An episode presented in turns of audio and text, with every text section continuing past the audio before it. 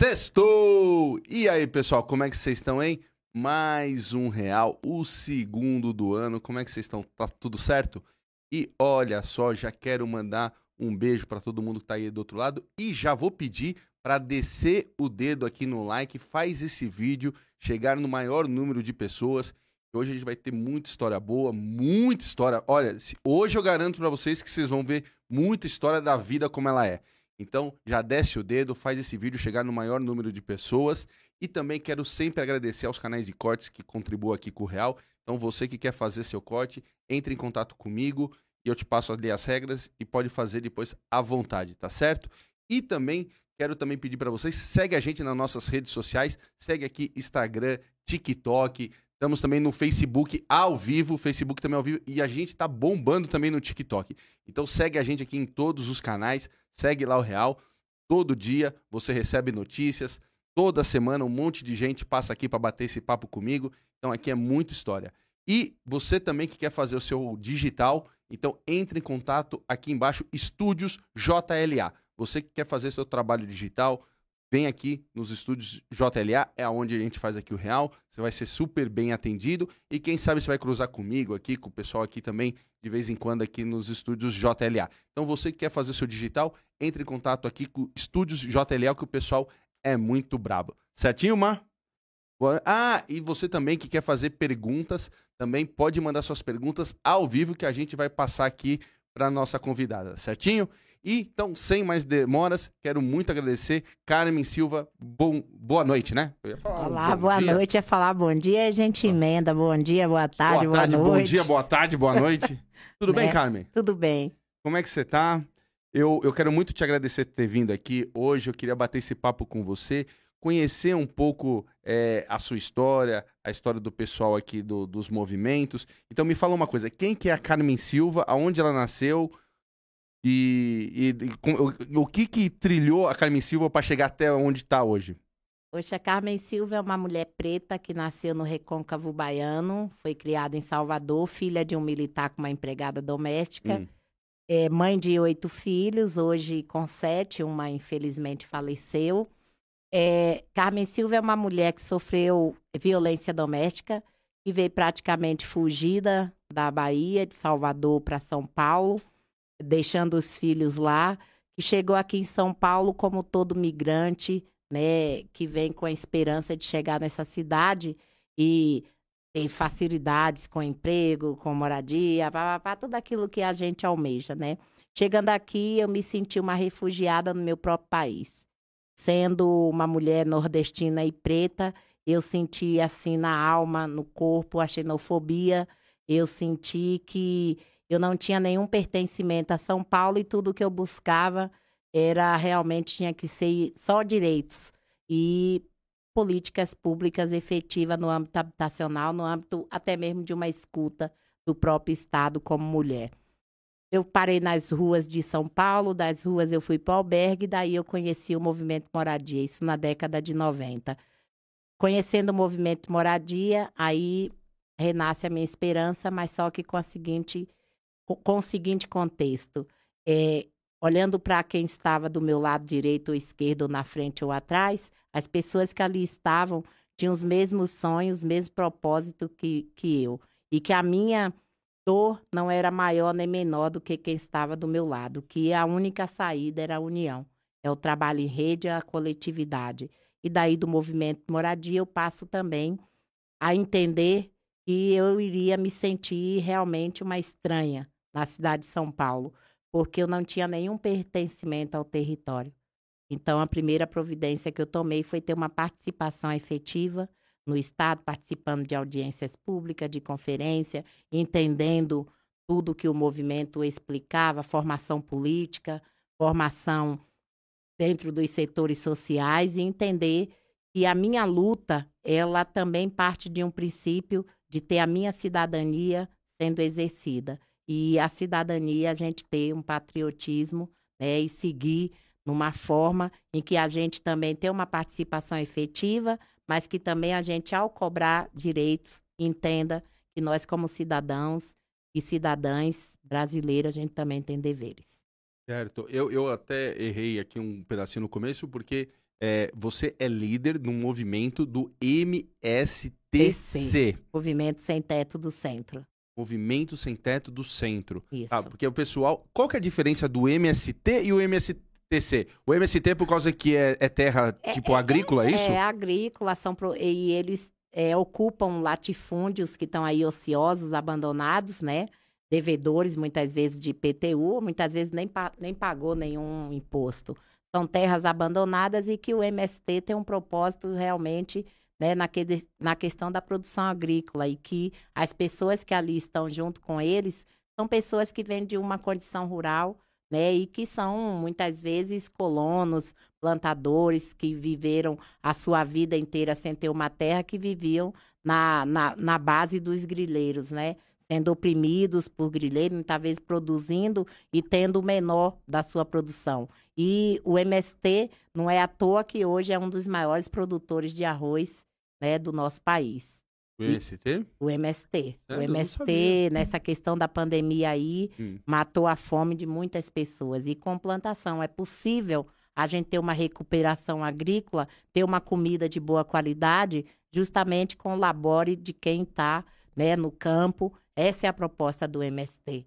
É, primeiramente, é não perder as origens né, rurais. Né? Tanto que quando o MST faz qualquer ocupação, a primeira coisa que o MST faz é uma escola. E nós estamos aqui no urbano, né, lutando por uma moradia digna, mas não no contexto simplesmente da moradia. A moradia é necessário ter outros equipamentos. É uma questão em rede. A moradia só por si não se sustenta, sem ter educação, sem ter saúde, sem ter a cultura, sem ter acessibilidade e discutir também a sustentabilidade. Porque a gente hoje tem que pensar na, nessa questão da sustentabilidade, né? Porque a gente está aí vivendo um mundo que é o um mundo rural, ou é um mundo urbano só de concreto. Onde nós vamos parar? E a gente precisa, de fato, ter uma acessibilidade. E as, quando a gente fala de acessibilidade, não estou falando só de carro, estou falando de ônibus, não estou falando só de transporte. Estou falando do acesso a políticas públicas, estou falando da acessibilidade, da qualidade de vida, estou falando das pessoas viverem bem, das pessoas se conhecerem, das pessoas caminharem, das pessoas não sonham com uma cidade de 15 minutos, mas eu sonho com uma cidade que as pessoas possam ter sua faculdade próximo, possa ter sua escola próximo, possa ter uma rede de serviços que venha acompanhar uma qualidade de vida e com a moradia digna. Mas o, o a, a parte, é, a luta do MSTC é pela moradia. Moradia certo. é um dos principais eixos, mas uhum. a luta do MSTC é por direito. É uma luta pelo direito à cidade. Ah, mas qual que esses outros direitos à cidade? Como é que é essa luta desse outro? Ah, uma moradia ela tem que vir a, a, a, com acessibilidade ao emprego, com hum. acessibilidade a comer bem, a ter escola, a ter creche, né? A ter uma participação da vida ativa da cidade, a cultura, ao lazer. E são coisas que muitas vezes, olha, é, são elitistas, né? É, muitas vezes o que deveria ser direito, muitas vezes vira mercadoria. Por exemplo, por que é tão caro ir a um teatro? Por que é tão caro ir a um cinema?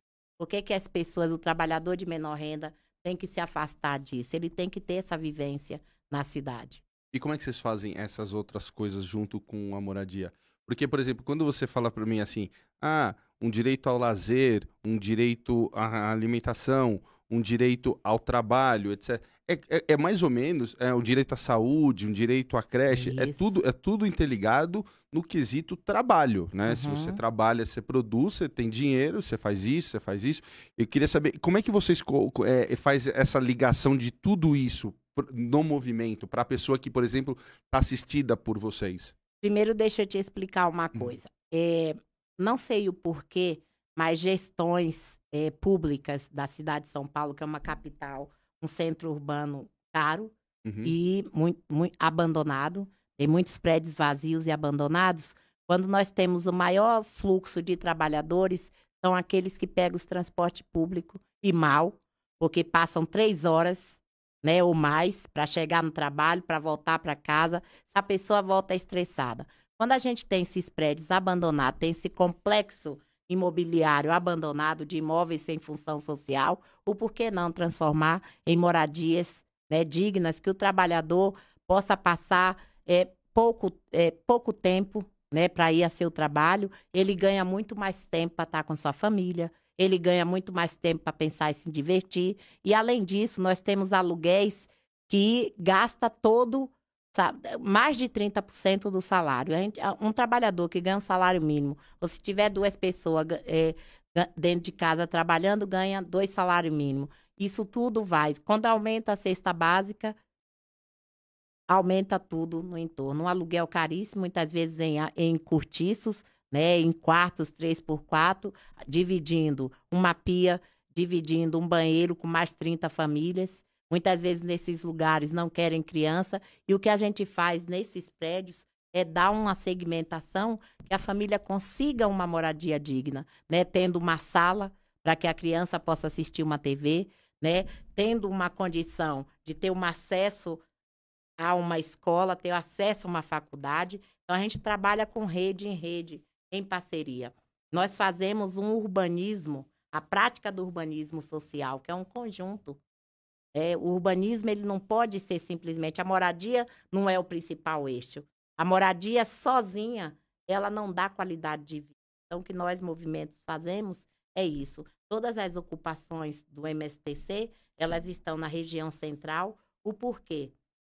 declarando que falta uma política efetiva habitacional, declarando que o trabalhador não pode mais viver essa carga horária de passar três horas ou mais dentro de um transporte público. Mas, é. mas Carmen, quando a gente você fala do, do trabalhador que ele não pode passar três horas, de, deixa eu só entender uma coisa. É, o, o, o centro de São Paulo, a gente sabe, é degradado. Então, às vezes, às vezes vamos falar, assim, por exemplo, às vezes assim, se eu falar pro trabalhador, daquela pessoa que nem você tá falando de três horas, que às vezes é, é, cresceu lá no bairro dele, que conhece todo mundo, uhum. tem a uhum. família perto. Se eu falar para ele se ele quer vir pro centro de São Paulo, ele olhar ali o centro como é que é hoje, ele fala: não, eu quero continuar lá onde eu tô. E aí eu tenho uma proposta, e a gente tem uma proposta que é clara. É óbvio, nós não estamos aqui querendo manipular a periferia, dizendo que a periferia não é importante, que eles não têm que morar lá. Nós só temos que descentralizar. Né? O poder econômico, porque se você perceber, o poder econômico de São Paulo está todos aqui, nessa região da Berrine, é na região central. É tanto que cada vez que um centro financeiro transfere, vai abandonando a cidade. É isso que aconteceu na década de 90. E agora há um contexto ao contrário. A prefeitura quer trazer de volta as empresas ou outras segmentações para a região central, esquecendo que ali também tem que ter a moradia, tem que haver o adensamento da população. Tem que haver um adensamento, tem que, tem que ó, haver um, um contorno aonde se equilibre, tem um equilíbrio, aonde tenha moradia, aonde tenha pessoas, aonde o trabalho esteja perto, aonde as faculdades estejam perto, e por que não descentralizar o centro econômico e levar para a periferia também? Nós não, eu, o, o MSTC não está dizendo que é só habitar o centro, é habitar os territórios, mas habitar territórios fazendo planos de bairro aonde se tenha equipamentos públicos, aonde se tenha o trabalho, aonde se tenha oferta do emprego, aonde o trabalhador possa ter a qualidade de vida. Não dá só para morar. Não dá só para trabalhar. Tem que ter um equilíbrio, tem que ter mais integração. E qual é a integração que vocês têm hoje, o movimento com trabalhos, com faculdades, assim? Quem, quem ajuda vocês? Nós é temos é uma é? parceria muito ampla com o setor privado, com várias faculdades, várias academias, Escola da Cidade, o INSPER, é, nós temos o Colégio Equipe, nós temos também com o próprio poder público, né, algumas parcerias. Por exemplo, nós temos parceria, nós temos uma horta comunitária, dentro, na, na, região central de São Paulo, uma, uma horta. horta Aonde? Sim, na ocupação 9 de julho, hum. e que a gente tem um apoio, né, do Sampa Horta, que é da Prefeitura de São Paulo. Inclusive, pelo um programa que é o POTE da Prefeitura de São Paulo, a gente tem um membro que toma conta dessa horta e que é pago pela Prefeitura. Assim como nós também temos a UBS, uma grande parceria com a UBS, né? Da, da República, República, OBS República, aonde a gente tem os agentes de saúde, médicos, tudo dando atendimento às famílias que estão residindo nas ocupações centrais. As famílias que vocês é, colhem, o, o Carmen, é, são famílias que, que, que, que vivem sem teto. Aí sem, sem, sem vivem na rua ou chegaram. Não, não, não, não, não, não. Como é Nós que é? temos uma grande diferença. Existe a pop rua, que é a população pop rua, que é a população em situação de rua, e tem as famílias sem teto, é aquele que não tem uma moradia definitiva, não tem nenhuma escritura. São os que pagam aluguéis, são que vivem em coabitações, vivem com a família, né? São os que vivem em área de risco. O que é que ocorre? Por que, que nós temos esse trabalho com, e, e essa separação entre a população de rua? Eu não posso consignar a população em situação de rua regras quando eles já estão há muito tempo na rua, quando ele- eles não vão se adaptar às regras de quem vai financiar uma casa. Porque, na realidade, o, o, o movimento é um instrumento, é um agente que vai indicar uma demanda para os órgãos competentes. Nós acabamos de inaugurar é, o antigo Hotel Cambridge, hoje é um retrofit, né? o antigo Minha Casa Minha Vida Entidades, aonde a gente inaugurou 121 unidades habitacionais, e mesmo sendo uma habitação de interesse social, operador financeiro é, uma- é um banco, é a Caixa Econômica, Hum. né? Então, é para trabalhador de renda de zero salário até 1.800 reais. Então, quem é, iria financiar uma casa em plena Avenida 9 de Julho, né, dentro de um regramento desse, com, essa, com esse salário? Então, através do movimento, através de um programa social, as famílias trabalhadoras podem estar financiando uma casa. Então, esse, mas isso é trabalhado, que precisa ter documentação em dia, precisa entender quais são os documentos, regra de banco é regra de banco. Agora, o Pop Rua, nós temos que ter um outro direcionamento. Existem já várias eh, repúblicas né, que são alocação social da prefeitura para essas situações de rua. Mas o Pop Rua é muito organizado. É muito organizado. Tem seus líderes e as reivindicações deles são claras. Eles não podem. Uma pessoa que não está acostumada a pagar água, luz, gás tal, como é que você coloca dentro de uma casa com tudo Falando pra ele. é, falando para ele que ele tem que pagar isso. Como é que você coloca uma regra condominial para uma pessoa que vivia com a sua liberdade? Então, tem que haver um trabalho para essa população. Entendi, entendi. É, traz mais perto de você, ó. Isso. Aí. Aqui. Agora eu ente- entendi, Carmen. É porque quando a gente. Agora eu entendi. Porque quando a gente fala ali do centro, a gente vê o centro Uhum. degradado. E quando você fala assim, por exemplo, que nem você dá exemplos assim, ah, da- das famílias que viviam em, em lugares perigosos e aí a gente acolhe e etc. Essa família, aí você, você fala às vezes de pagar aluguel. Eles pagam aluguel pra quem? Porque, por exemplo, assim, às vezes não é uma ocupação ou não. Não, eles pagam aluguel para um senhorio, né? Se você for na região central, é cheio de cortiça, é cheio de quarto, é cheio de aluga-se. Ah, não. Até Quando- o beliche se aluga, né? Para Entendi. dormir. Mas, mas, não, sim, por exemplo, se o cara tem uma, uma, uma casa é, dele e ele, ele constrói ali e ele aluga os quartos, ok, pagam pra ele. Ah. Mas eu queria entender, por exemplo, assim, eu queria entender na parte, por exemplo, assim, se há uma ocupação, vamos supor, de um, de um imóvel que estava no centro e de repente vocês é, ocuparam, cuidaram do imóvel e colocaram ali, tipo, vamos colocar assim, 100 famílias, 80 famílias estão ali. Essas famílias, a partir desse momento, é, começam a usar aquele espaço ali,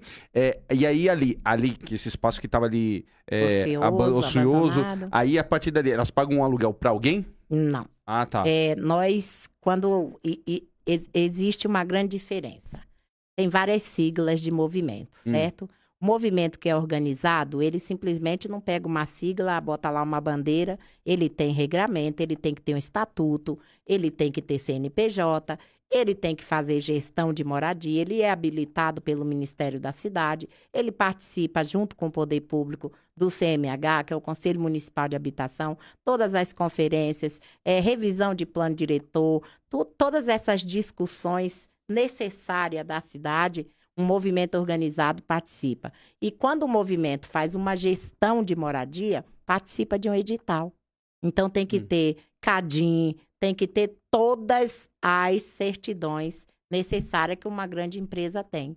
Entendeu? Então, o movimento, quando ele é organizado, todas as decisões são feitas dentro das ocupações, inclusive em assembleia. O que existem é uma contribuição que é revertida para as melhorias do espaços, dos espaços coletivos, porque dentro de sua casa cada um faz como quer. E é, é beneficiado também com portaria 24 horas, extintores. É, nós temos que ter o mínimo mitigações de risco para que o local que estava antes ocioso seja habitável, né? Tenha assim um grau de salubridade que a pessoa possa conviver, né? Então nós temos assessoria técnica, paga-se advogados porque tem sempre que estar, tá, né, representando, porque há uma um, quando uma a gente uma disputa judicial, né? Contador, porque para ter todas essas certidões, tudo isso em dia, essa vida civil jurídica em dia de uma organização, tem que é necessário ter um contador para prestação de conta, balancete, todas essas certidões que eu falei, né? Isso da entidade jurídica.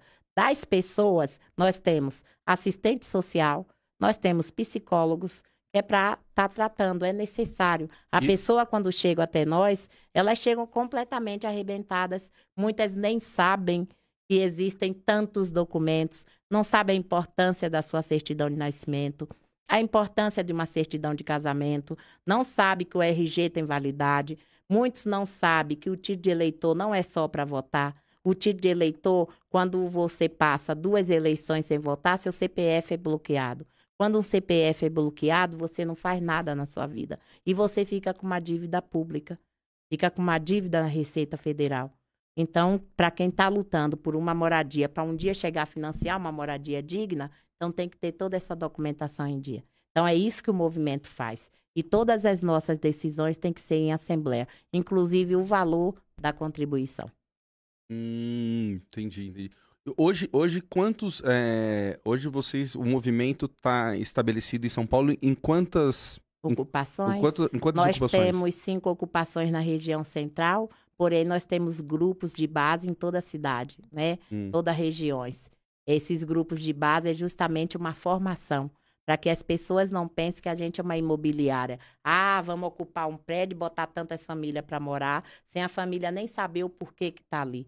Então, hum. antes de qualquer, quando a gente toma a decisão de ocupar qualquer imóvel, é por uma decisão onde a gente já negociou com a prefeitura, já mostramos a necessidade da demanda, é por um ato político muitas vezes. Tá? É tanto que as nossas ocupações têm 10 anos, 11 anos, 6 anos. A ocupação com menos tempo que nós temos é de 6 anos. Mas é, é, é, sempre um, é um ato político ou um ato de, é um, de necessidade? É, é um ato político e um ato de necessidade. É político que a gente está mostrando a ineficiência, muitas vezes, do, da gestão pública. E é um ato de necessidade porque a gente vê muitas vezes famílias que estão despejadas. Hum. Entendi, entendi. É, nessa sua, nesse seu tempo, assim, nessa sua história de, aqui em São Paulo, desde quando você veio, começou no movimento, é, quando você começou, o movimento existe, começou com você? Não, é, não? não? começou tá. comigo. Quando você conheceu o movimento, como é que você se torna a líder? Como é que foi esse, esse É assim, é vocacional, né? É, quando eu comecei no movimento, a primeira pergunta que a coordenação do movimento fez é quem queria ajudar, é, a ajudar a coordenação do grupo. E aí, Samão aqui fez isso, né? E daí a gente vai tendo formação, vai aprendendo, aí vai, é onde eu fui entender que não é tão fácil, não é chegar assim, já vou conquistar. Ao contrário, eu tenho que ter uma formação, eu tenho que entender o que é um plano diretor, eu tenho que entender o que é uma ZEIS, que são zonas é, de interesse especiais de interesse social. Eu tenho que entender o que é uma área de APP. Eu tenho que entender que nós não podemos agredir também, chegar assim, ó, devastar qualquer terra, chegar a ocupar qualquer lugar que está cheio de árvore. Aí eu vou devastar, eu vou cortar, vou fazer, vou acontecer, não. E que tudo tem que ter um projeto, né? Nós temos que ter um estudo preliminar. E o porquê? Quais são os programas e os três níveis de governo oferecem. Nós temos o municipal, que é pela Coab, CEAB, que são, é a Companhia Metropolitana de Desenvolvimento, nós temos o CDHU, que é pelo Estado, nós temos é, os programas habitacionais, os programas sociais do governo federal. Então, nós temos que estar aptos a fazer essa gestão. Então, não é só assim. Então, tem que aprender muito. Eu me tornei uma liderança, é, justamente nós entramos com um movimento. No ano de 2000, a gente fundou o MSTC, um grupo de mulheres fundou o MSTC, e daí a gente começa também a desempenhar é, funções de negociações, porque um líder tem que fazer negociação direto com o poder público, tem que ter essa articulação política, né? Que é com o poder público, não tem que ter partido. Nesse momento, as aptidões partidárias fogem, porque negociar moradia é, tem que negociar independente quem esteja no governo. Entendi, entendi, entendi. Quando você falou da, da, que o movimento tem parcerias com, com faculdades, com escolas, etc. Uhum. Por exemplo, é, todas as pessoas que, que, que, começaram lá atrás com, com você no movimento, que você lembra, estão no movimento até hoje? Algumas sim, outras estão em outras siglas, fundaram suas próprias associações, mas a gente tem aí um histórico de ter muitas pessoas que já estão nas suas moradias, né? Hum. O movimento já atendeu mais de 3 mil moradias definitivas, tá? Então, essas pessoas não vai ficar a vida inteira. Agora, embora a segmentação do movimento é que, assim como eu tive alguém que me estendeu a mão, que a gente também faça o mesmo pelo próximo, né? Que a luta continue fazendo pelo próximo. E o nosso critério é participação. Quando, quando, o movimento, o movimento, por exemplo, ele invade um. um invade não. não. Quando, quando, não ocupa. Ocupa, desculpa. quando ele ocupa uma, algum prédio ali abandonado e que tem uma. Que nem a gente estava falando daquele, daquele detalhe jurídico, é, e vamos supor que aquilo se arrasta 6, 7 anos, 10 anos, que a gente sabe. Nesse momento ali, as pessoas que estão ali é, trabalhando e ficando ali naquele, naquele imóvel ali, eles trabalham, fazem ajuda do, do, do movimento, do, do, do, da contribuição, uhum. e só que elas ficam esperando a decisão, porque nesse momento elas não pagam aluguel, não pagam, nem, nem podem estar tá comprando, que nem vamos supor, quando é quando é diretamente da prefeitura, que ela faz, ela, ela, ela, ela cobra uma taxa direto com a caixa e ele vai vai pagar diretamente e aquele imóvel é dele. Isso. Então, é, a... depende do programa, tá? Sim. Hoje ah, é? É, é? assim, nós temos, é, por exemplo, programa Minha Casa Minha Vida Entidades, que é para hum. renda de zero até R$ 1.800, é uma alineação fiduciária. Então, por 10 anos, a pessoa vai financiar e tem aquele subsídio que chega de prestações de 70 reais a 270 reais, tá? Dependendo da renda. Existem vários programas. Né? A prefeitura, por exemplo, tem os programas de Coab, né? Programa de Coab são programas também que é alinhação fiduciária. Então a pessoa mora e vai pagando, chega um tempo a Coab vai chamar para dizer, opa, vamos quitar, CDHU a mesma coisa. Então são vários programas. Quando a pessoa está numa ocupação, né? É, ela está ali vivendo, tá? Uhum. Livre do aluguel. Uhum. A gente, quanto liderança e quanto movimento organizado, a gente vai proporcionando várias atividades para que a pessoa realmente tenha uma sustentabilidade, desde trabalho, indicação para faculdade, porque o critério do movimento é assim. Tudo que o movimento conquista, a gente tem que distribuir. reverter, distribuir para quem participa.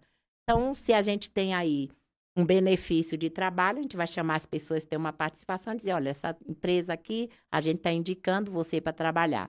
Se a gente tem, dentro desse dentro da gestão pública, algumas unidades habitacionais, termo de cooperação com a Coab, a gente vai indicar as famílias que estão ali logo na, né, com a participação ativa. Então, muitas vezes a gente está numa ocupação de 11 anos, 10 anos, mas já teve, movimento já teve algumas unidades habitacionais, já inaugurou algumas unidades. Essas famílias que estão na ocupação vão para eles, esses locais. E as famílias novas é que vêm para ocupação. Ah, entendeu? Agora, eu queria, num ponto, voltar uma coisa aqui. Vamos fazer uma diferença entre invadir e ocupar. Eu ia te perguntar. Tá? Exatamente isso. É, quando nós dizemos que a gente não aceita o nome de invasor, porque todo prédio que a gente ocupou foi vazio, foi abandonado, prédios abandonados há mais de 20 anos, cheio de lixos, né?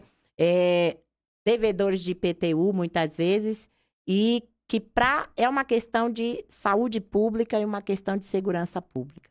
Quando a gente ocupa, nós ocupamos prédios ociosos. Agora, uma invasão é o que aconteceu agora, dia 8, isso sim é uma invasão. Se ocupa locais que têm né, função social. Lá atrás, a invasão do Carandiru, muitas vezes a, rei, a reitoria da USP foi invadida uhum. várias vezes, a PUC. Invadir Entendi. é se nós invadíssemos um local que tem função social, um prédio recém-construído, que tem ali né, seu, seus mutuários e o movimento entra, né, impondo suas pessoas, isso é uma invasão. Entendi, entendi. Então, quando, quando tem gente, é uma invasão. Isso. Quando não tem nada, uhum. é uma ocupação. Isso. Entendi. A gente ocupa para dar uma função social. Uhum, entendi. Qual, eh, eh, qual foi a maior luta de vocês até hoje, assim? Olha, querido, a luta é sempre. Não tem a maior ou menor luta, tudo é uma conquista. Quando a gente consegue conquistar, é, é, é, é assim, é grandioso, sabe? É, a gente, a todo momento, a gente está sempre em combate. Por exemplo, nós estamos com uma, duas ocupações há 13 anos no Largo do Paissandu, fomos surpreendidos pelo Estadão né, e a Folha de São Paulo por uma audiência pública, por uma criação de uma PPP para se fazer, que é parceria público-privado, para se fazer ali naquele largo do Paissandu um contexto de moradias para estudantes. E as famílias que ali estão? Hum. Cerca de 400 pessoas. Hum. Elas vão ser.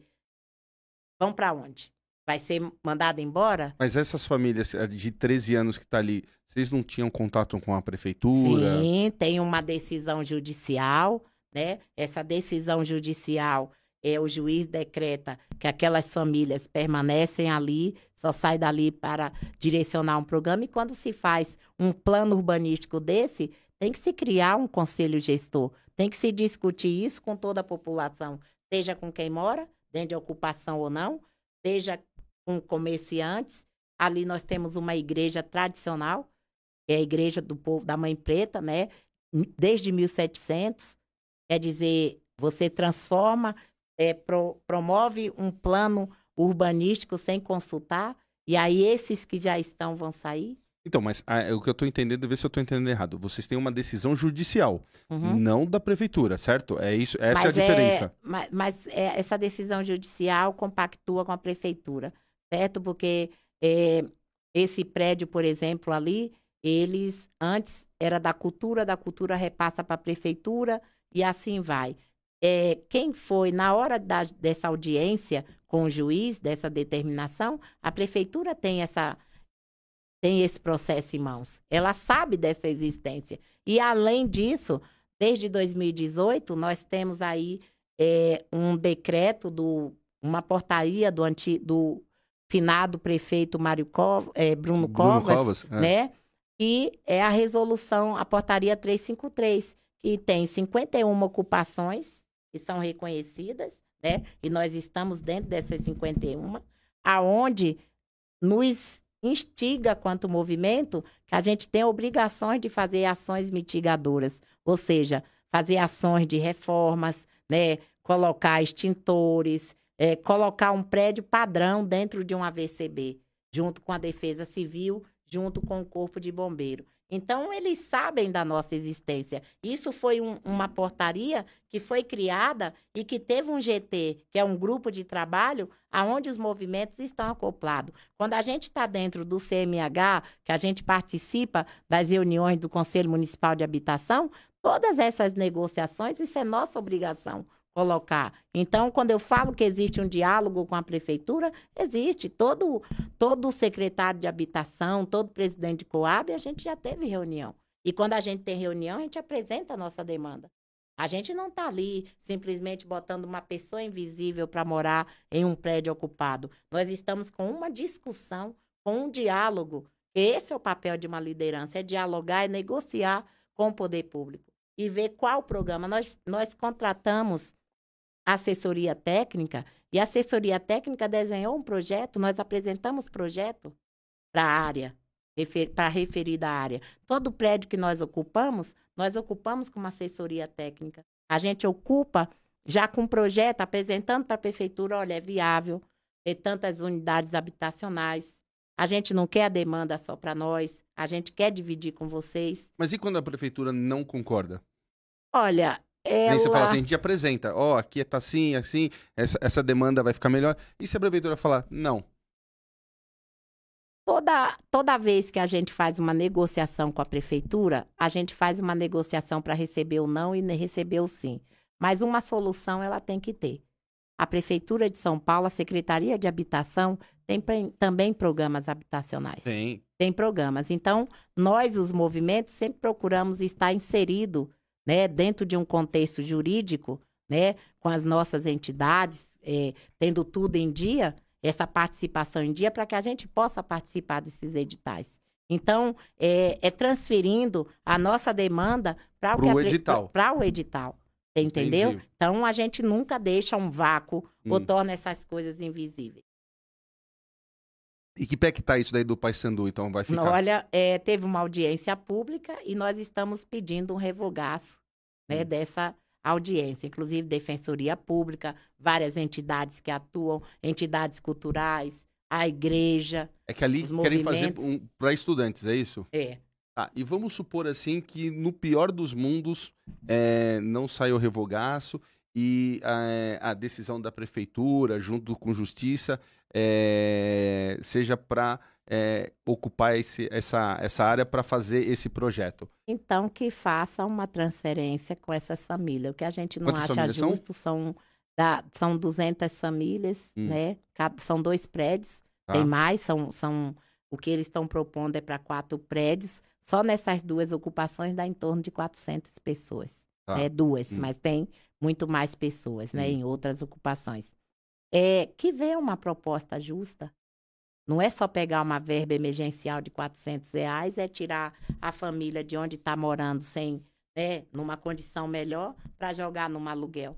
É que o aluguel em São Paulo, mesmo sendo um quarto em ah, não, é. é absurdo, gente. Uhum. Aí você desloca a família de toda a sua vida. As crianças já estão matriculadas, a UBS já atende, trabalho para eles já estão trabalhando num perímetro que é condiz com a localidade que mora. Então, mexe totalmente com a vida da pessoa. Então, tem que haver uma afinidade. O que eu proponho é um equilíbrio, sabe, entre o poder público, o poder, a, a, a população e o próprio privado.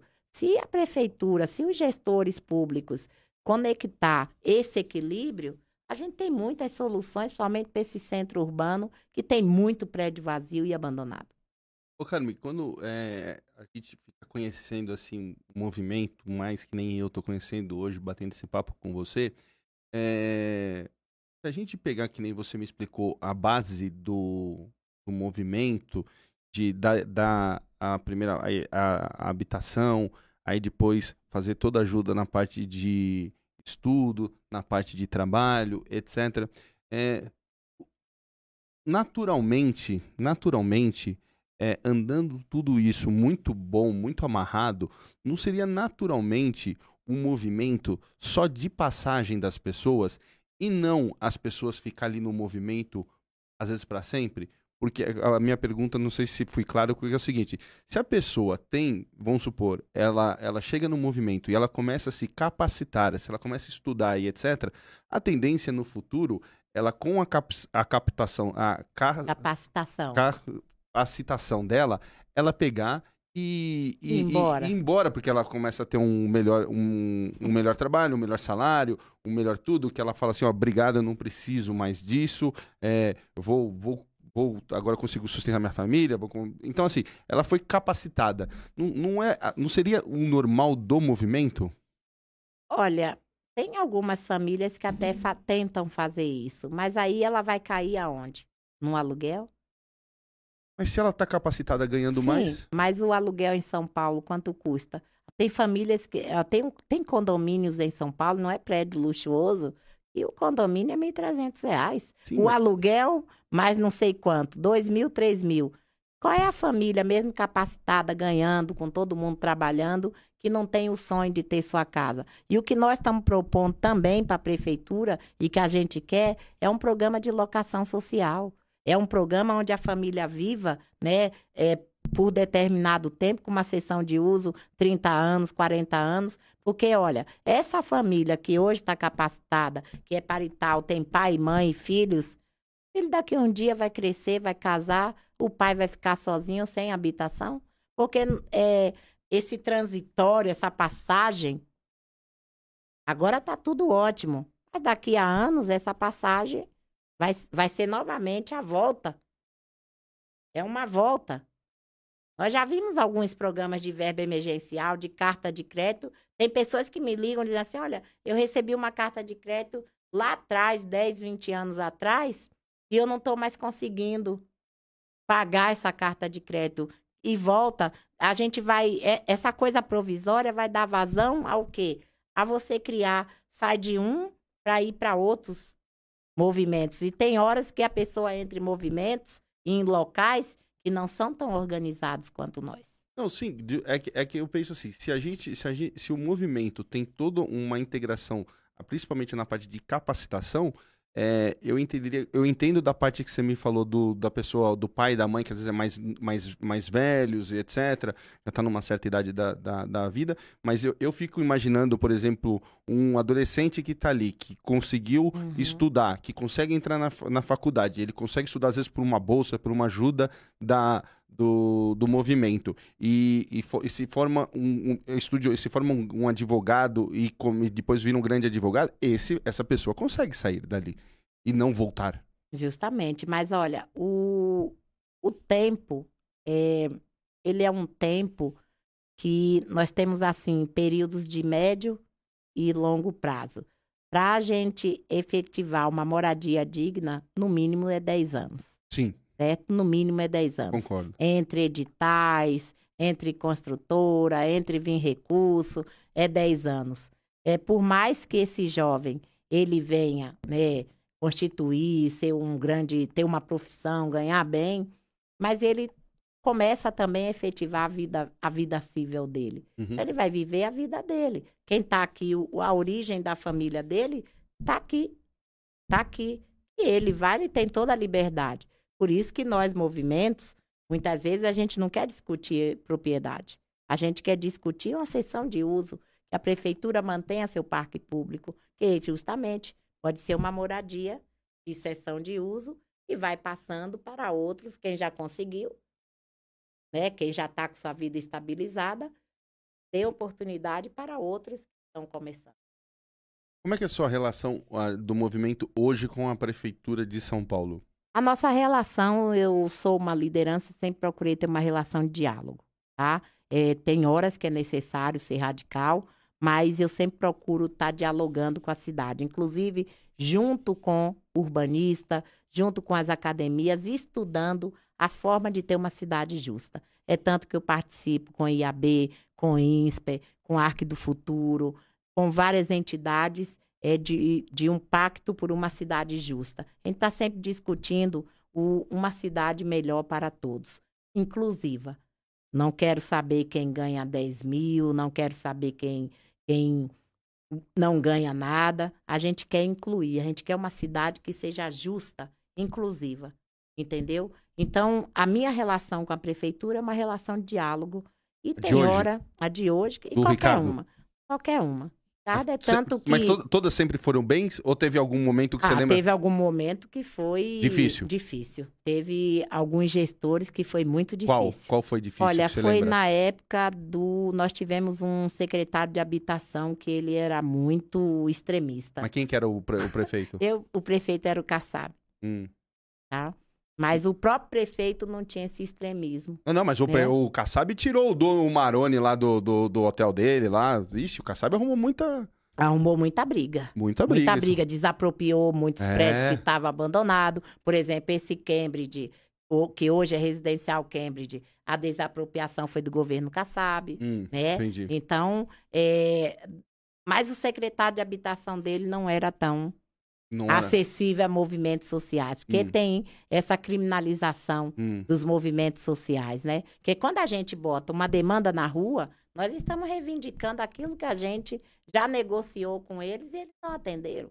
Hum. Nós não temos hoje uma política efetiva. Hoje nós estamos na prefeitura com o Ricardo Nunes, com o programa Pode Entrar, que é mais um edital, né? Hoje nós temos o Fundurb, que é um Fundo de Desenvolvimento Urbano, que é pela ortogonerosa, é, do teor construtivo dos prédios. Quando você vê um, uma construtora construindo, ela já pagou ali, né, para a prefeitura se o prédio, é, o chão vai levantar 10 torres, né? É uma torre de 10, então já paga para a prefeitura aquilo. Então o Fundub tem muito dinheiro. Nós temos hoje é, conselheiros do próprio movimento da sociedade civil dentro do CMH. Então há toda uma hora um é, enfatizando quais as demandas que a gente tem. Então esse diálogo ele é permanente, para sim, para não. Entendi. Entendeu? Então hoje tem um, um, diálogo bom com, com a prefeitura. Médio, né? médio. né? Porque muitas vezes Sim. é um tapinha nas costas, né? é médio, mas a gente tem que ser um bom negociador, né? O negociador sabe quando avança, sabe quando, né, recua, sabe quando entra, né? Sempre tá nessa questão. Quanto tempo você é líder do movimento? Olha, é 2000 é, passa, já está com. Nós estamos em 2023. 23 anos, né? Há 23 já anos? no movimento há 30 anos. Ah, entendi. E aí, por exemplo, assim, essa liderança sua, fica você sempre líder? Como não, é não, é? não. A minha obrigação como líder é formar novos líderes, né? Não, sim, mas, por exemplo, assim, tem algum momento que, que nem o presidente, que você passa a faixa ou não? Como é que é pra gente entender Olha, a estrutura a gente do sempre movimento? vai, a estrutura do movimento é a seguinte, o movimento tem CNPJ, tem constituído uhum. o seu estatuto e ali tem quem é que é o coordenador geral. Tem o então, CNPJ. Tem, tem coordenador geral, tem segundo coordenador, tem secretário, primeiro secretário, segundo secretário. Nós temos o primeiro tesoureiro, o segundo tesoureiro e o conselho fiscal. Liderança Carmen. Eu estou aqui para estar tá fazendo todo esse lobbying advoca. Você responde pelo CP, o CNPJ do... Não. Não? Quem não. responde? Quem responde é o coordenador geral do movimento. Ah, entendi. Tá? É ele que responde pelo... Responde, então assina. Eu já, eu já fui coordenadora geral, por dois mandatos. Então, hum. Então vai passando. Qual que né? é o né? tempo do mandato? Ah, o mandato é de quatro anos. Ah. Tá? Que, nem, que, nem, um prefeito, que nem um governador. Isso. E aí vai passando. Por exemplo, eu tenho outras instituições, eu participo de vários conselhos, então não tenho que estar né, no, CN, no na constituição da diretoria. Tá. Ô, Carmen, é, eu estava falando com você assim, eu lembro de um um caso aqui em São Paulo de um, de um, de um prédio que pegou fogo. O Wilton Paz ali no Lago do Pai Sandu. É, era o terreno da... tá lá. Era, é, era, da sua ocupação? É Deus é? me livre, nunca pus meus pés ali. É? É. é e, for, e, e, nunca pusemos os pés ali. Hum. Era uma outra denominação, um outro, uma outra liderança. E quem foi preso. Eu lembro Boulos. Não, não, não, não, não. Ele não foi ali olhar? Nunca, no... nunca, não? nunca, nunca, nunca. Ah. Não é do Boulos, não é de nenhuma sigla que participe efetivamente dessas organizações que eu te falei. Ah. É, infelizmente, a cidade de São Paulo tem muitos movimentos, entre aspas, que se intitulam movimento com outras finalidades. E que vem, e, e as autoridades colocam todo mundo num único saco, né? No único saco criminaliza. Olha, extorsão, é, vender, alugar. O espaço. O espaço. Que não é exemplo, dele. Que não é dele. Por exemplo, isso é muito comum no, no, na Zona Sul, na Zona Leste, hum. as ocupações de terra, as pessoas vendendo hum. terreno, né? Que não é delas. Que não é delas, entendeu? Então, essa não é a finalidade dos movimentos que são organizados.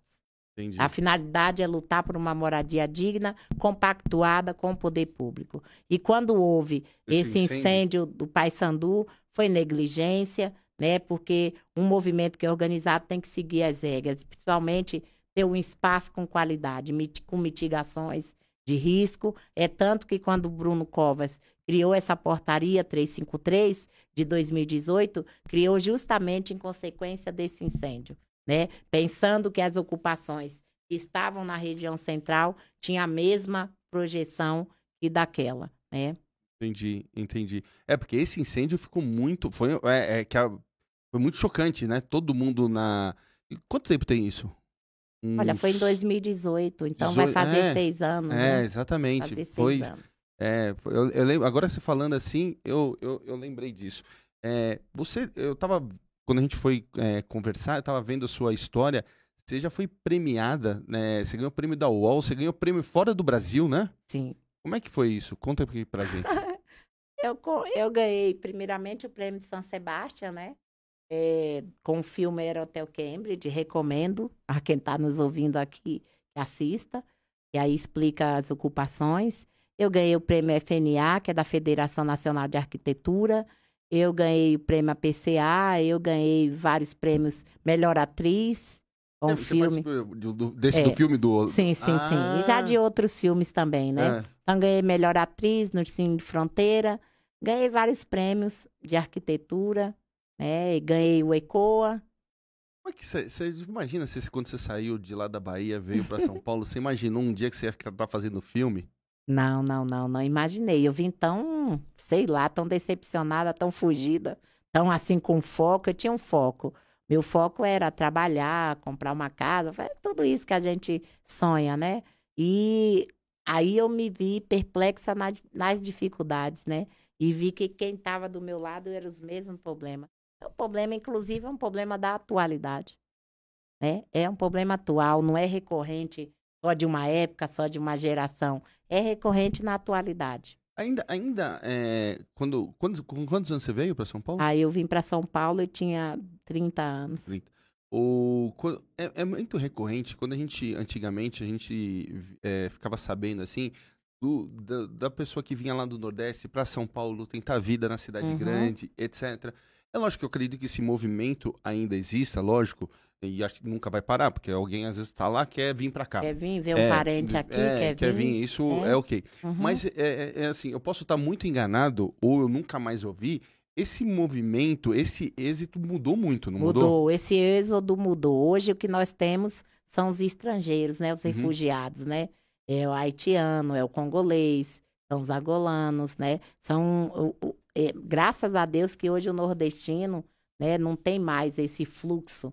Você realmente falou, tinha a era da cortação de cana, né? Tinha o pessoal que vinha trabalhar nas, nas construções civis. O que tem muito é estudantes que vêm fazer USP, que vêm fazer Sim. mestrado, vêm fazer doutorado, né? Mas é, nós tivemos uma ascensão no Brasil, um período que é uma ascensão justamente das pessoas ficarem em seus territórios. Tem empresas, mas mudou, né? Hoje nós temos hoje locais que estão com pessoas passando fome. Nós temos muitas empresas que estão fora, estão indo embora por causa de imposto fiscal. Nós hoje não temos muitas montadoras. Né? Tomara que retorne, né? É, não tem muito mais. Não é... tem mais esse fluxo de emprego. O que está alavancando, sempre alavancou a, a questão do trabalho foi a construção civil, né? Uhum. É, que é, é, é, um, é um. É não um, para, né? Não para, não, não para. para. Não ah. para, não para. Não para, não para. Você é casada? Não, não, não. Sou separada. E você teve oito filhos, é isso? Sim, sim. E aí você falou que. É, e, e, eles trabalham com você na.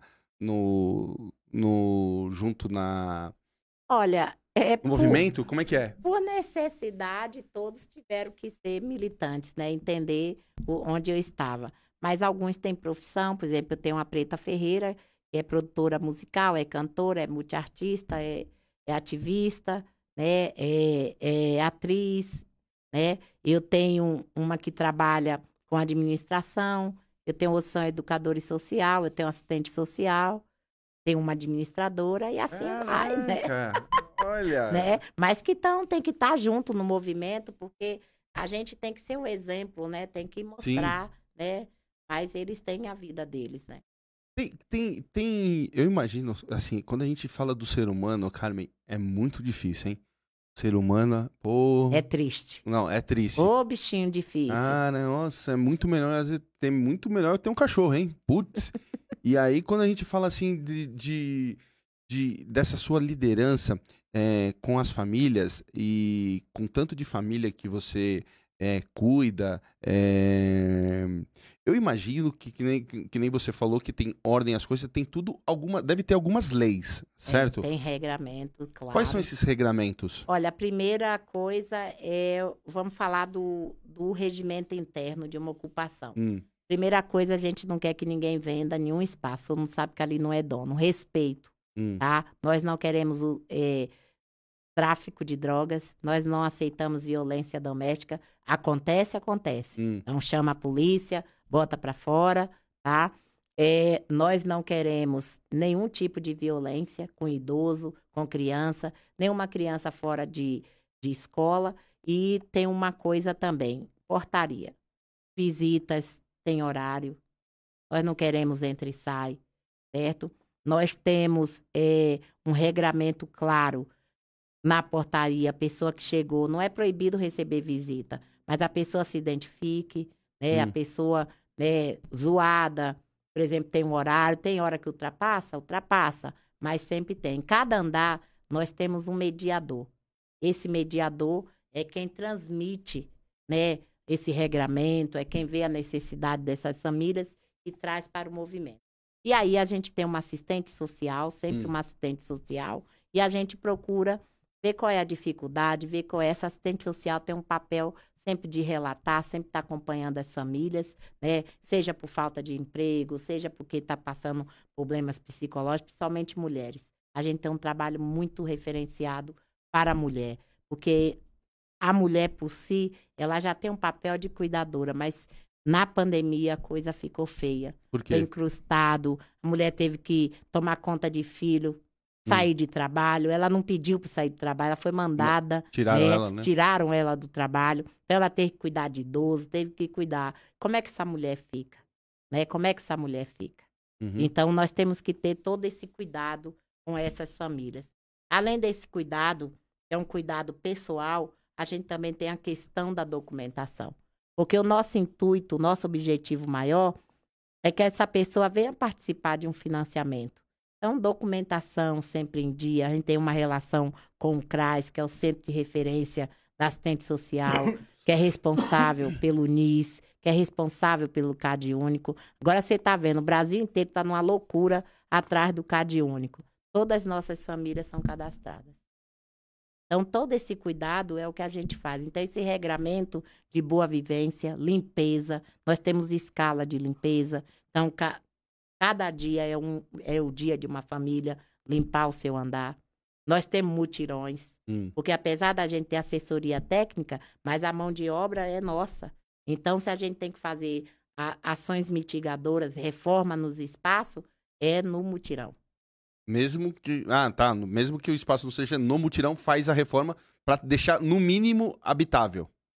E dentro das condições que nos é imposta por essa portaria 353. Todo ano, hum. a Defesa Civil, junto com o Corpo de Bombeiro, Prefeitura, faz, uma vistoria. uma vistoria nesses imóveis. Entendi, entendi. Quais são é, esses últimos quatro anos no, no país, ô Carmen? É, como é que foi é, esse, esse, esses últimos quatro anos para vocês? Olha, impactou nós... alguma coisa, da, por exemplo, da, da, da, o que eu quero dizer, por exemplo, do presidente? Porque o seu contato é muito mais com a prefeitura, você está muito mais local, né? Não, não, não, não. Nosso contato é geral, é, é hum. é no geral. Nossas negociações, ela partem do princípio local, estadual e federal. Hum. É, com o governo Jair Bolsonaro, impactou que foi o fim do programa Minha Casa Minha Vida Entidades, hum. certo? Então, nós não tivemos nenhuma perspectiva né, de fazer nenhuma negociação de moradia no, com o governo federal, tá? Inclusive, a Prefeitura de São Paulo, ela estava tão a reboque do programa Minha Casa Minha Vida, e ela teve que construir, junto com os movimentos sociais e o CMH, um programa que fosse um programa próprio, que com o dinheiro do Fundub, ela, Fundub, ela fica né, independente, muitas vezes, até do, do, do, do governo. governo. federal. Então, foi implantado agora, hum. o programa pode entrar. É, nós tivemos um, um problema seríssimo, foi o aumento da cesta básica, o alimento. Isso impacta, porque quando o alimento sobe, quando uma cesta básica sobe, tudo inflaciona. Uhum. Medicamento, roupa, sim, sim. sapato, papapá, tudo.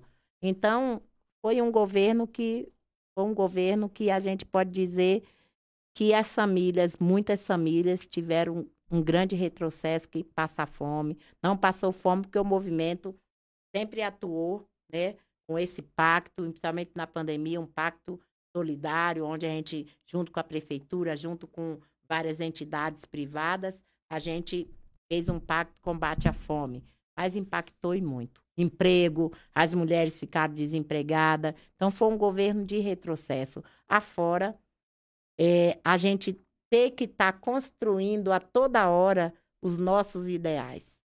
Porque era uma libertinagem. As pessoas achavam que podia fazer o que quisesse.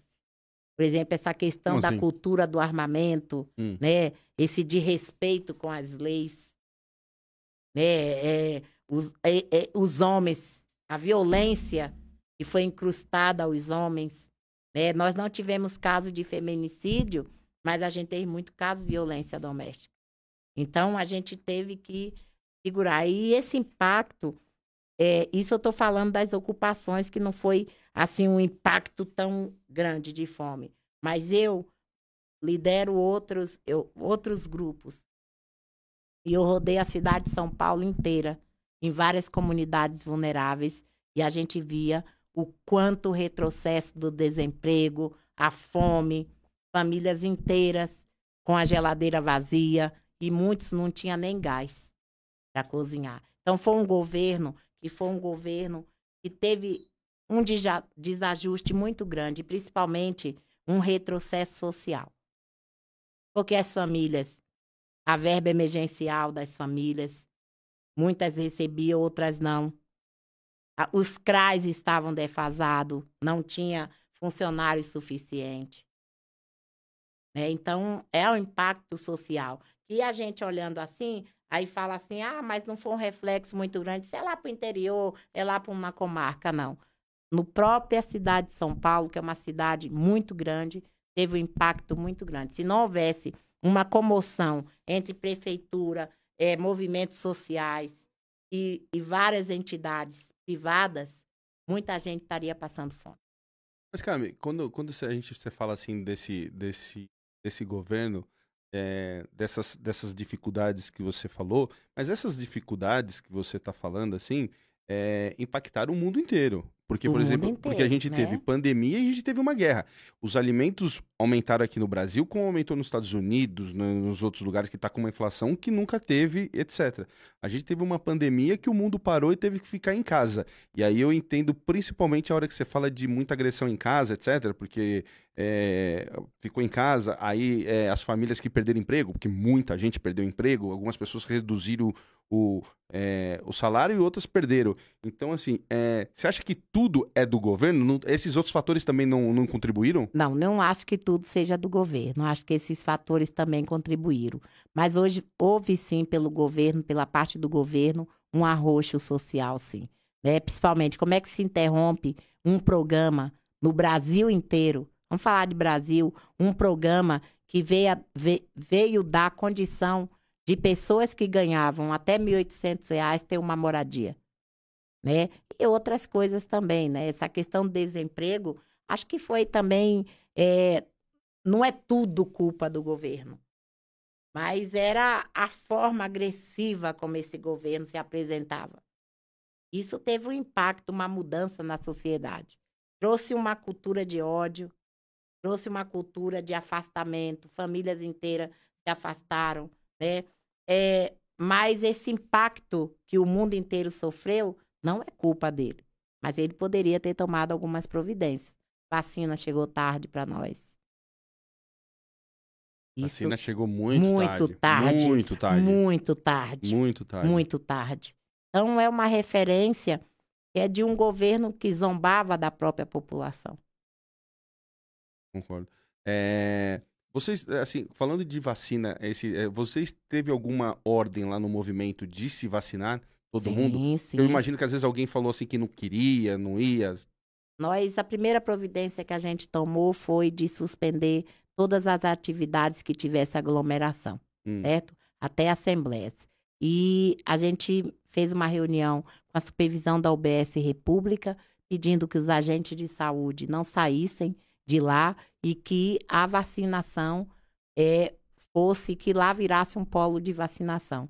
É, tanto que a UBS nunca saiu e tudo que a gente via, um vizinho já ia avisando ao outro, ó, fulano tá com sintoma, já isolava, já tomamos toda a providência e de higiene, né? Uhum, Colocamos pia nas entradas e a gente podou um pouco as visitas uhum. e nenhuma coisa. E vacina, Mas aí, Obviamente. é, então, aí em assembleia vocês chegaram a, a, a votar que todo mundo tinha que estar vacinado? sim, sim, sim, sim.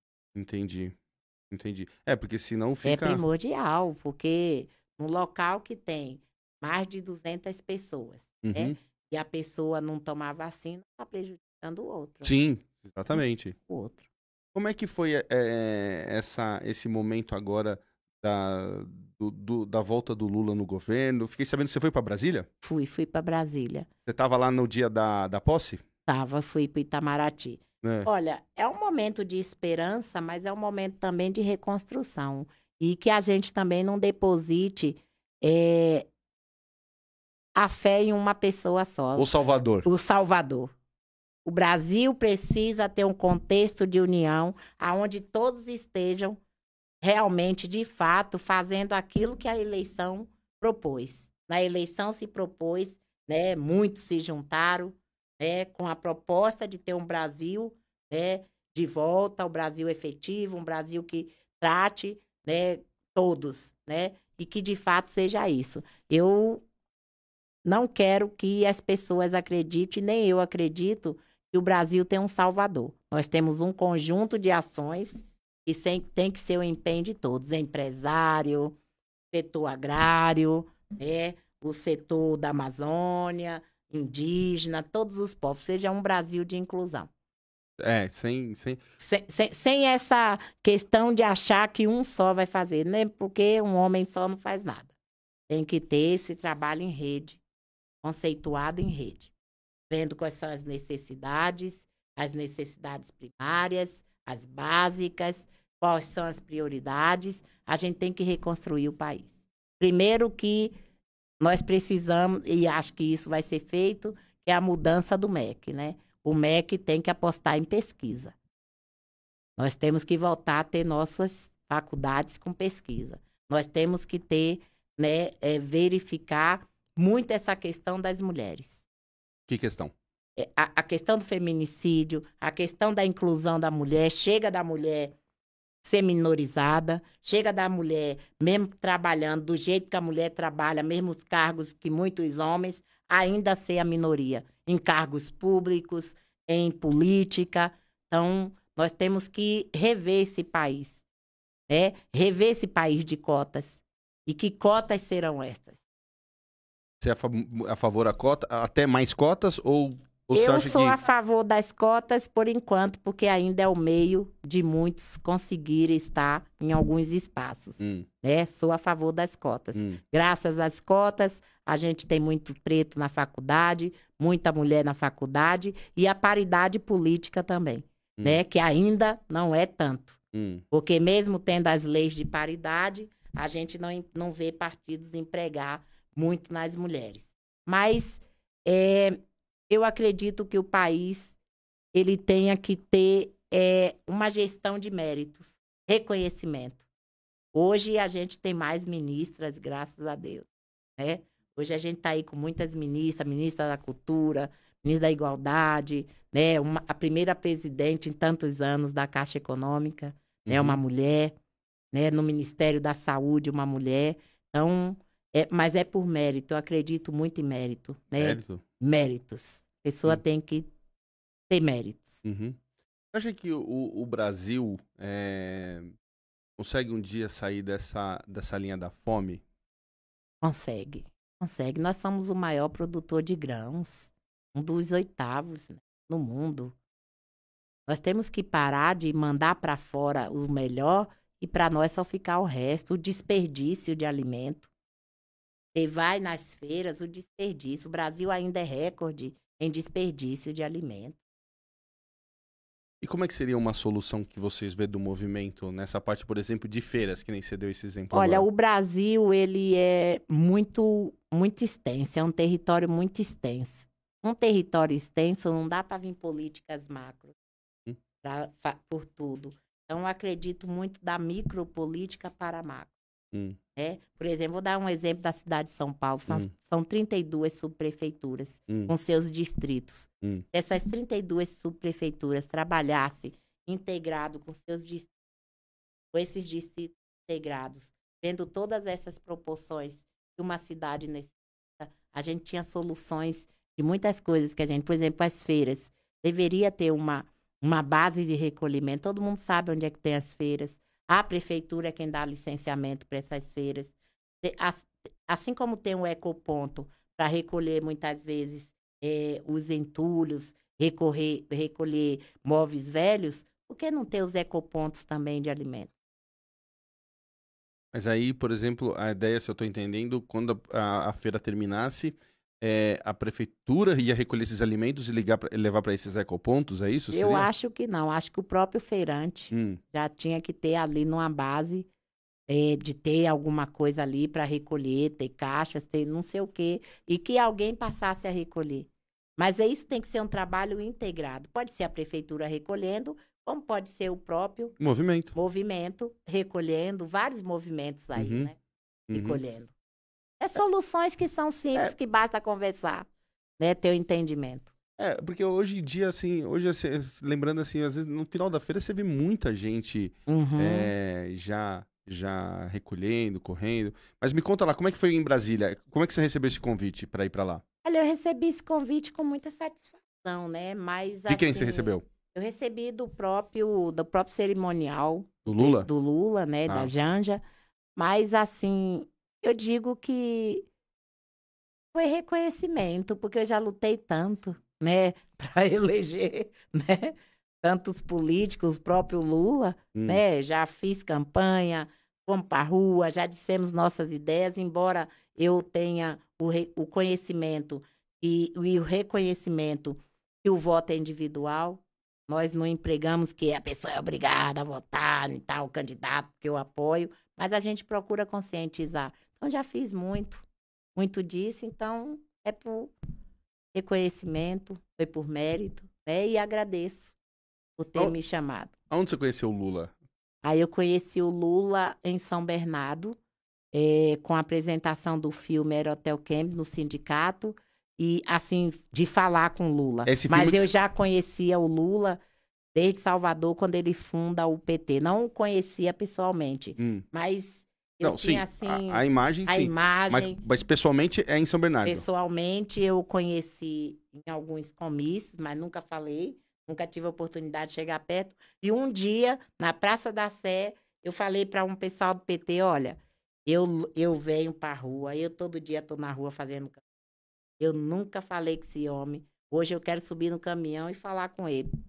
E aí, na Praça da Sé, era até a primeira campanha que ia dar para prefeito. Eu ainda era do PT. Hum. Aí eu subi no caminhão e falei com ele.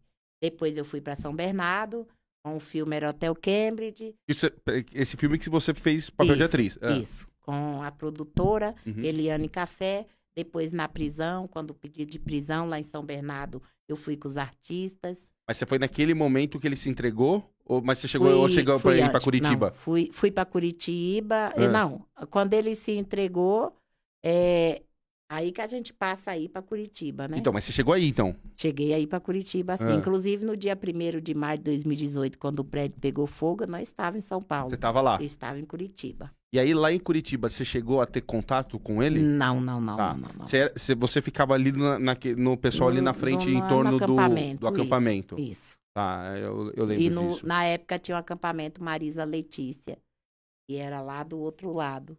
Tinha aquele da frente da, da frente Federal. Que dava um bom tinha... dia pro Lula. Isso. Ah. E tinha um outro, Marisa Letícia. Então fui nos dois. Ah, entendi. E teve aquele show na praça, lembra? Com a Ana Canhas, inclusive. Ah, isso não sei. Curitiba. É. Curi... Ah, em Curitiba. Em ah, Curitiba. Tá. Ah, entendi. Então, ali, dali, desde esse momento em São Bernardo, ele te conheceu e, uhum. e aí vocês ficaram conhecidos. E aí teve a prisão da minha filha, Preta Ferreira. Por que, que prenderam a sua filha? Ah, justamente porque é, essa questão do Wilton Paz, né? 19 líderes de movimento foram julgados como é, participantes daquilo ali, inclusive dizendo que a gente fazia extorsão nas ocupações. Da, desse, daquele, desse prédio que a gente está falando, daquele do é, incêndio? pegou fogo, então ah. jogou todas as ocupações ah. no mesmo No mesmo jogo, balaio? No mesmo balaio, ah. né? E como é que chega na sua filha? Como, é, é, é uma história louca. É, chega na minha filha, chega nos meus filhos para me atingir, né? Eu não fui presa porque eu estava no Rio de Janeiro dando aula. Senão você tinha ido presa? Senão eu tinha ido presa, mas eu fiquei foragida por cento, mais de 100 dias. Isso, isso, isso, a, isso a filha ficou. Presa 108 dias. Minha filha, meu filho. Com a, e, e, tipo, só com a. Não tinha. Com a alegação, não era Isso. tipo. Era nenhuma prova. Nenhuma prova. É, carta anônima, é, te- é, carta anônima. É, um- uma pessoa passou, fez uma carta anônima, nem aqui mora, é, em, falando do, do edifício Wilton Paz. E aí foi juntando. Mas era uma criminalização para poder ver se acabava com os movimentos sociais, né? A parte, ali inicia o Temer, o governo Temer, é Hum, pós-golpe, né? Hum. Com a junção da eleição também de Bolsonaro, né? entendi. É. E, e, e esse pessoal que foi preso junto com sua filha, todo mundo depois saiu? Todo, como é que Sim, foi? foram presos quatro, Ah, tá? os outros ficaram, alguns foragidos, outros respondendo, né? E até hoje a gente responde, né? Até hoje tem que estar. Tem que estar respondendo. Caramba, que, que luta, hein? Muita e- luta. E como, é, e como é que foi assim o cerimonial lá em Brasília? Vamos falar dessa parte boa lá da festa. Ah, o Você chegou lá? cerimonial foi, foi bom, porque, assim, a gente tem muita articulação, muito conhecimento, né? Hum. Por exemplo, fui rever alguns amigos, por exemplo, a embaixatriz, né? De Barbado, é Hum. muito minha amiga. É, e alguns amigos que a gente foi revendo, e pessoas que também foram convidados, né? Doutor Ariel de Castro, que hoje está aí na coordenação, que foi meu advogado, está aí na coordenação aí da criança e do adolescente, na coordenação nacional. É, lá encontrei, revi, encontrei, que aqui em São Paulo não encontrei Augusto e vários outros embaixadores, várias outras autoridades. Nós fomos naquele jantar das autoridades, Uhum. né? Lá encontrei Gil do Vigor, Deolane, Hum. né? E, né? e aquela farra. E a gente vai nesses locais mais para, né? Para conversar, para colocar os nossos ideais em dia e também para parabenizar a cerimônia, o cerimonial. E o que, E que foi uma posse muito bonita quando. E eu, e eu tinha dito assim para uma amiga minha, jornalista Laura Capiglione, do JL, né? Falei: olha, se eu fosse Lula, nem me preocupava com passagem de, de, de faixa. Eu pegaria o povo na rua e o povo me entregava. E foi o que aconteceu, né? Sim. Foi o que aconteceu. Foi lindo, né? E ver aquele povo, você via Brasília alegre, sabe? Você passava na rua, todo mundo pulando de alegria, né? As pessoas voltando a ser o normal, né? É, saindo muitas vezes, que muitos estavam com medo, né? De dizer, vestir o vermelho, de dizer que era, né? Tava, que votou em Lula, com medo, porque a reação, a reação de ódio. Então você via, em Brasília, você via notório, gente do Brasil inteiro. O Brasil, o, Bra- o Brasil dividido, né? O Brasil É, sai. Infelizmente. Brasil dividido, né? dividido, né? O Brasil tá dividido. Dividido. E bem na metade. Bem na metade. E, assim, se a gente fazer uma análise eh, das eleições, Bolsonaro cresceu. Sim. Cresceu. É que também. é- Ele perde a eleição, né, com um respaldo de para Lula de 2 milhões. Não, não. Mas sim. dentro da avaliação de quem é Bolsonaro lá atrás, Ah, não. para agora, Sim. É que também só ficou ele e o Lula, né? É, é, ou voltava Bolsonaro ou voltava Lula. Uhum. Porque, é, então, o crescimento, eu acho que é normal. Mas cresceu muito, cresceu muito. cresceu Pra muito. você ver que eu acho que foi uma das eleições que eu mais. que Nossa, conheço- a gente sofreu, né? Não, não, que eu conheço assim que foi mais apertada, porque. Muito é, é, apertada. eu- porque até, até- mesmo na hora que o Lula vira. Você fica. é, Você vai, ele vai indo, mas você fala assim, qualquer momento pode voltar, porque de Mas o meu Nordeste É, garantiu. garantiu, mas é sempre o Nordeste. Sempre o Nordeste, né? Povo sofrido, consciente, povo de luta, né? É, grandes lutas já foram travadas lá. É, é assim. Só que eu quero que eu, é, depois desse do que aconteceu no dia 8, as pessoas retomem, retomem a sua consciência, né? E o que é interessante é que agora a gente está vendo que as pessoas estão sendo pagando pelos seus erros, né? Porque se fosse um preto, fosse os movimentos sociais que fizesse a metade daquilo, é o que a gente tinha tomado de porrada, É, mas É. esse pessoal tá preso aí também. é, tá né? preso, é isso. Mas quem tá preso, a maioria, foram as pessoas que foram pagas, por as pessoas que foram iludidas, que fossem presos cabeças, né?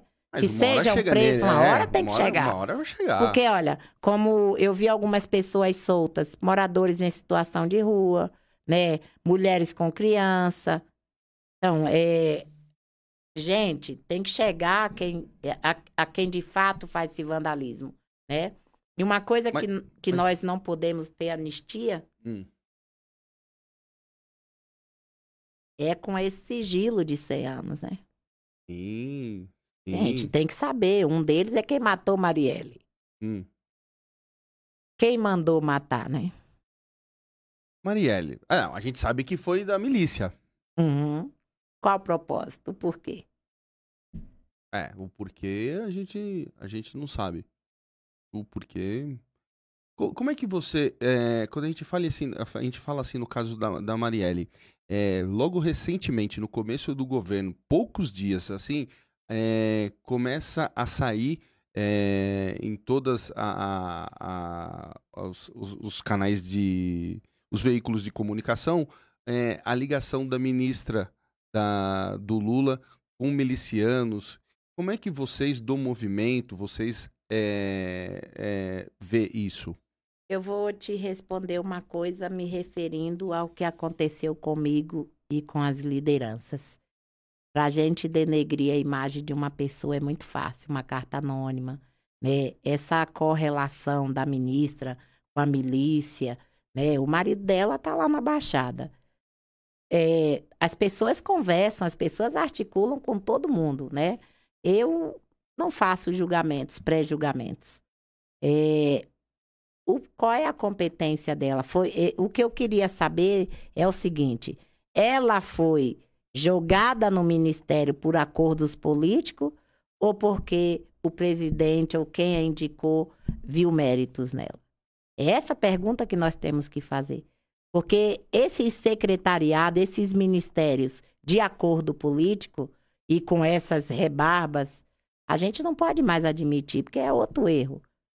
Agora, julgá-la, eu não quero julgar, não sei. Eu não vi, eu nunca acompanhei, não a conhecia. Porque, veja bem, eu fiquei foragida, minha família foi presa por uma carta anônima. Não, sim, carta anônima, é, é, isso eu, eu entendo da sua, é que na parte dela, ela teve, saiu fotos dela com, com Então, milicianos. é a minha pergunta fica, eu jogo a pergunta para você e para o público. É, nós vamos aceitar, e isso leva para as autoridades máximas, né?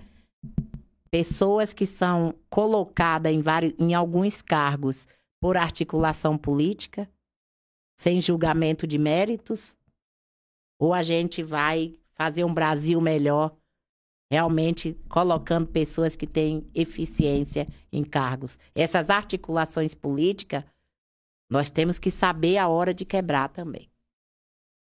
Entendi. É, é tudo, fa- é tudo faz parte disso, né? Vamos, vamos, tem pergunta? Você me mandou? Deixa eu pegar aqui essa pergunta. Peraí. Ixi. Aí. O legal é que. Aí. Carmen, tem muita gente querendo falar com você te perguntar, hein? Meu Peraí. Deus. Aí? Achei. Vamos lá. Caramba, tem muita mesmo. É...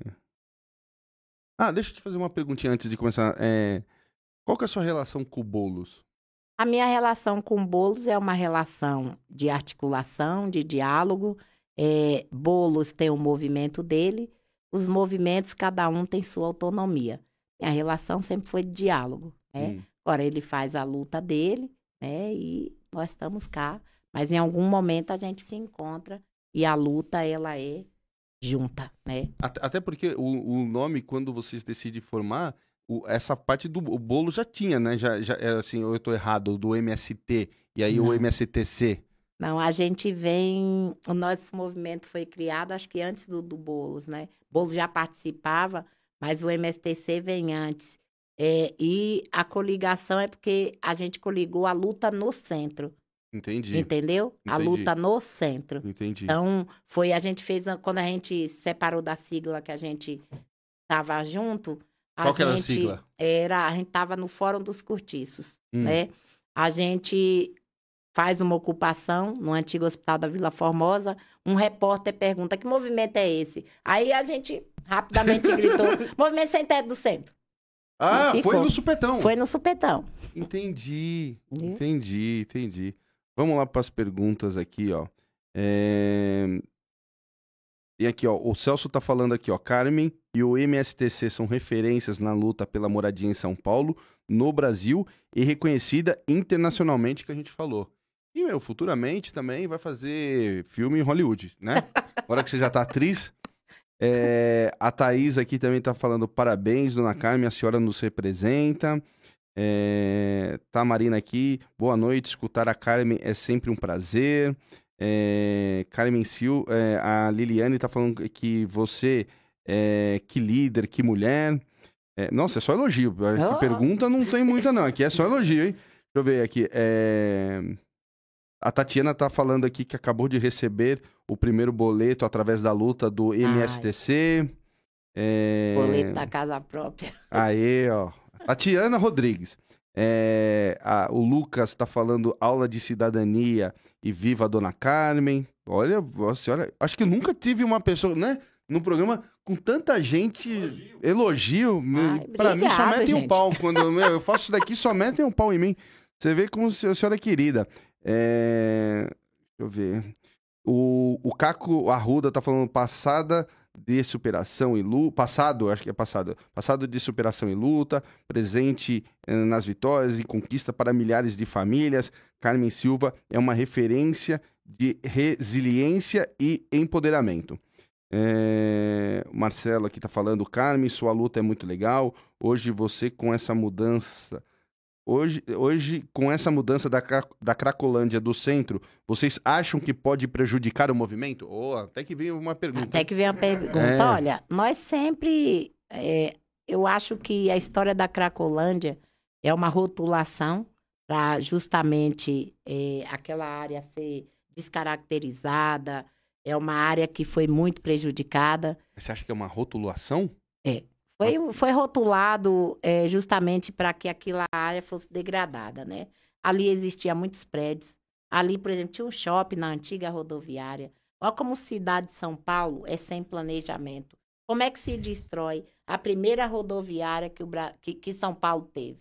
Aí se transforma no shopping que tinha quantas pessoas trabalhando. Aí aquele movimento na luz, ele foi se dando justamente para degradar a área para grandes empresas comprar. Você vê ali, a maioria dos donos hoje daquela parte ali é Porto Seguro. Mas só tem a Porto lá, de grande. Então, vai- Ah, mas eu, eu, eu, eu- Agora, eu, a- eu acho que não foi uma rotulação. Eu acho que a rotulação veio automaticamente a partir daquele, da hora que, que o pessoal começou a usar Cracolândia ali, o crack ali, os, os dependentes químicos, e aí rotularam aquilo como Cracolândia. mas ali tinha muitos moradores. É porque, olha, você vê, olha, olha o que fizeram com esse es- espalhamento. Primeiro, eu não sou a favor realmente que aquelas pessoas vivam ali.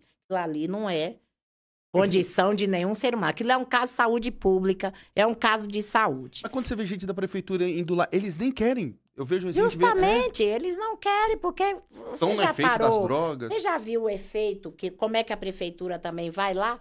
Eu, eu É, vejo. você vê como é que a GCM vai jogando Não, não, não, água? não. Não tô Não. falando da GCM, tô falando, falando. das pessoas. É, tô falando do, que nem você tem no, no movimento que ajuda vocês, o pessoal do.